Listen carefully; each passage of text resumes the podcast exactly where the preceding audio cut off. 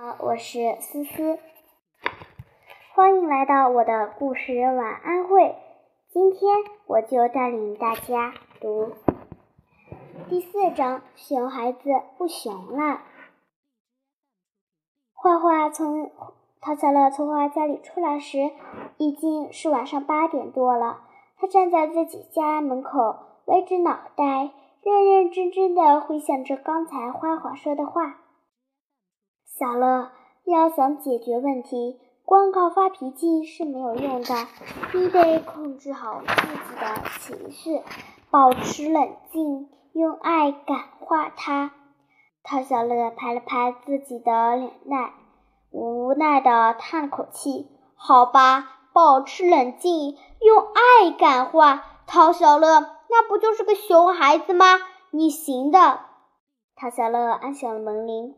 过了一会儿，门外传来包子欠揍的声音：“喂，哪位呀？”陶小乐撇撇嘴说：“开门。”包子捏着鼻子说：“你不说你是谁，我为什么要给你开门呀？”陶小乐握紧了拳头，耐着性子继续说：“我是你表姐，表姐，表姐是谁呀？我。”陶小乐气得差点没跳起来捶门，可是，一想到画画的嘱咐要冷静、要耐心、要用爱感化他，于是又硬生生的把火按了下去，温和的说：“包子，开门，我是陶小乐。”谁知门里的包子听到这时声音。顿时嚷道：“你胡说！陶小乐那个母老虎才没有这么温柔呢！”陶小乐气得要死，溜起袖子，恨不得打人，可心里又想起了花花的嘱咐，于是他努力从牙缝间挤出笑容，语气更加温和：“乖，包子，我是陶小乐，你亲爱的表姐，听话，开门。”我不信，你如果是陶小乐，你早该踹门哇！我臭小子，你要是不开门，我就扒了你的皮！包子话还没说完，陶小乐的妈妈就急忙走过来把门打开了。小乐，你回来啦，包子跟你开玩笑呢，你别别！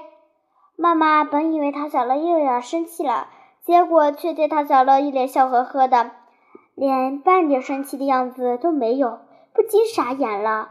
后面没说完的话也结结巴巴的说不出来了。连吓得躲在门后的包子也是一脸惊愕，嘴巴张成了一个大大的“哦”。他印象中的陶小乐跟炸药桶似的，总是横眉竖眼，一点儿就炸。怎么今天出去了一个下午，回来就变得了？变了一个人似的，包子虎视眈眈的瞅着陶小乐，陶小乐却不生气，而是摸了摸包子的头，转进了卫生间，留下包子一个人在风中苦苦等待。晚上十点，陶小乐钻进被窝开始睡大觉，包子毫无睡意，在床上翻来滚去，大声唱着不着调的歌。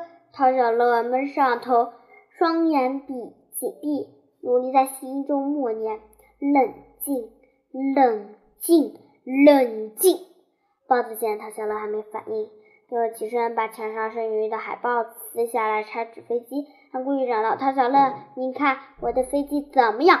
是不是很威武？”此刻，陶小乐的心在滴血，那都是他的心头肉呀。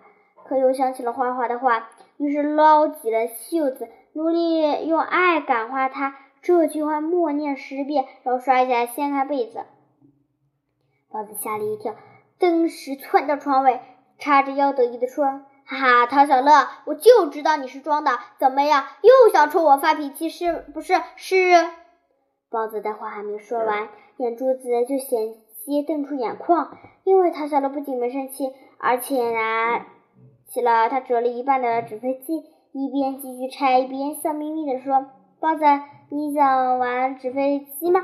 来，表姐陪你一起拆。”说完，唐小乐把抽屉里所有的海报拿了出来，一共两百多张海报，厚厚的堆了一堆。来，包子，这里有两百多张海报呢。表姐陪你一起折，天不亮谁也不睡觉。包子傻眼了。半个小时之后，抓了一百多架纸飞机的包子终于双手脱累，累瘫在床上，再也爬不起来了。耳边清静了。这一觉，陶小这一觉，陶小乐睡得格外香甜。第二天早上，妈妈特意做了一顿丰盛的早餐，不仅有些荷包蛋和陶小乐最喜欢吃的烤香肠。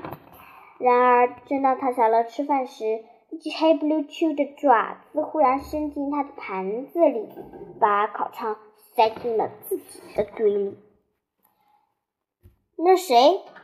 嗯，正是他的表弟包子。包子洋洋得意，一脸挑衅陶小乐，等着他发飙。结果陶小乐非但没生气，还把盘子里剩余的烤香肠全部放到了包子的碗里，问他：“包子，你在长身体，多吃点儿，够不够？还想吃吗？”包子傻眼了。陶小乐，你你是不是吃错药了？嗯，看起来还是不够呀。